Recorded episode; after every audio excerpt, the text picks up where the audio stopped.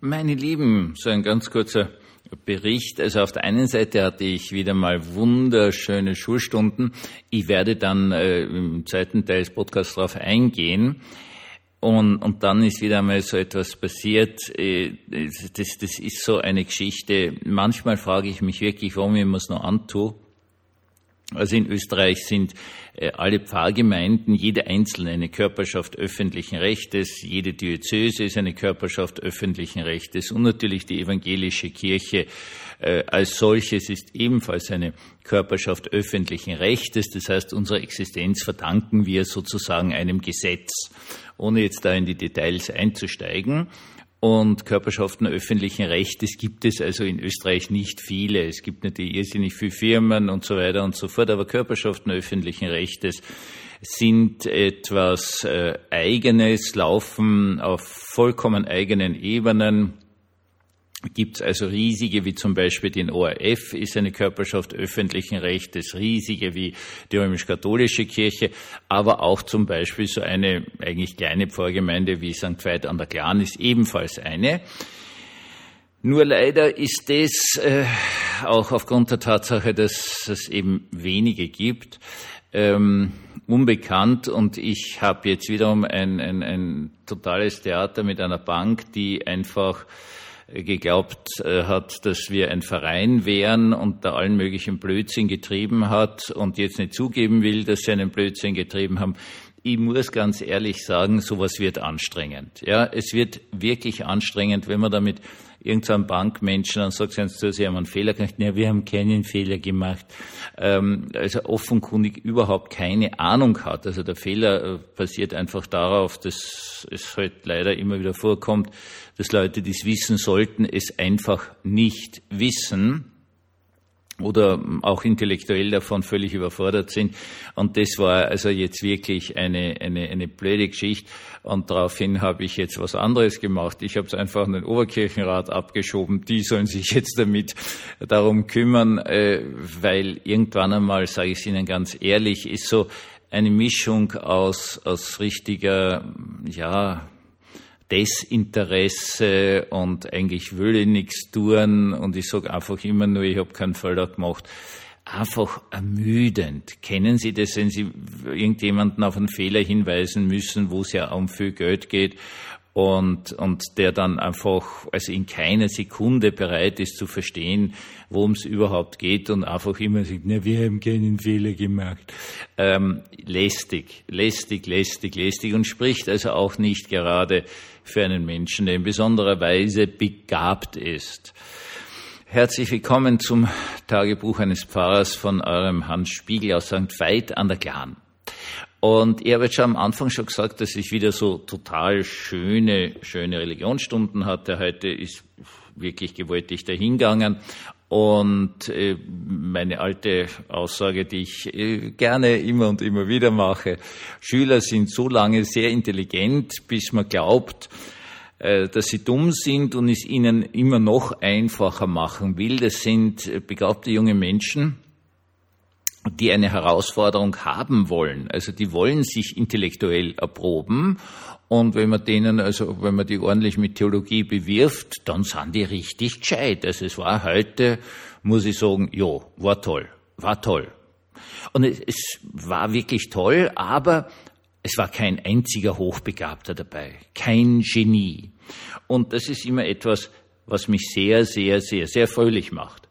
Warum macht mich das fröhlich? Also erster Punkt ganz einfach gesagt, die Sache ist einfach so, äh, mir erzählen immer wieder alle, alle möglichen Eltern, dass ihre Kinder hochbegabt sind. Das ist wirklich total schön für sie und da gratuliere ich immer herzlich dazu, weil es einfach ein Ausdruck von Liebe ist und mein Kind ist das Tollste auf der Welt und so weiter und so fort. Und es ist wirklich super, weil es für eine sehr, sehr liebevolle Beziehung spricht. Ich widerspreche dem nicht, weil äh, es gebe eine einfache Antwort. Äh, hochbegabt, also wirklich hochbegabt, genial, sind halt ganz wenig Menschen. Ganz wenige. Ganz, ganz wenige. Das ist halt sehr, sehr selten. Und das Entscheidende daran ist, dass das, was selten ist, selten ist. Das heißt auf gut Deutsch, man trifft es nicht oft oder nie. In seinem ganzen Leben einfach nicht. Äh, es gibt zum Beispiel ganz viele Leute, die mir schon ihre Erkrankungen erzählt haben und äh, in den vielen, vielen Jahren habe ich einmal ein Kind getroffen, das hatte eine wirklich seltene Erkrankung, ganz eine seltene. Das nicht, nicht gewusst, was das ist, habe dann einen befreundeten Kinderarzt gefragt und der hat gesagt, ja, das und das, also den kenne ich eh, weil äh, das ist eine Erkrankung, die ist so selten, die sieht auch ein Kinderarzt mit was weiß ich wie viele Patienten am Tag höchstwahrscheinlich nie in seinem Leben. Gut, also Seltenes ist selten. Das spricht mal dagegen, dass alle äh, Eltern, nicht alle Eltern, aber sehr, sehr viele Eltern, die ich treffe, sagen, dass sie hochbegabt sind. Das Zweite ist, ich habe einmal wirklich einen hochbegabten Konfirmanten gehabt. Der war unfassbar, für den habe ich immer ein theologisches Problem vorbereitet habe ihm das gegeben, habe gesagt, ich setze dich dort hinüber und arbeite an dem. Und der ist mir dann im Schnitt mit 20 Minuten mit einem wirklich äh, hervorragenden, richtigen Antwort dahergekommen. Dann hat er sich hingesetzt, dann war ihm langweilig, weil er ja mit normal begabten Menschen zusammengesessen ist und hat sich aufgeführt, das kannst du nicht vorstellen hat sich aufgeführt, das kannst du dir nicht vorstellen. Natürlich, es war ihm stinklangweilig. Er war nebenbei bemerkt, damals gab es noch dieses System in der österreichischen Hauptschule mit drei Leistungsgruppen, in der dritten Leistungsgruppe. Aus dem einfachen Grund, weil er natürlich sowas von unterfordert war, dass er sich pausenlos aufgeführt hat, wie komplett gestört. Die Sache ist spannenderweise gut ausgegangen. Er hat dann doch die Hauptschule irgendwie geschafft hat eine Lehre gemacht, die er in kürzester Zeit hinter sich gebracht hat, hat einen Betrieb gegründet, bei dem er äußerst erfolgreich ist. Dann habe ich ihn aus den Augen verloren. Also das ist gut ausgegangen.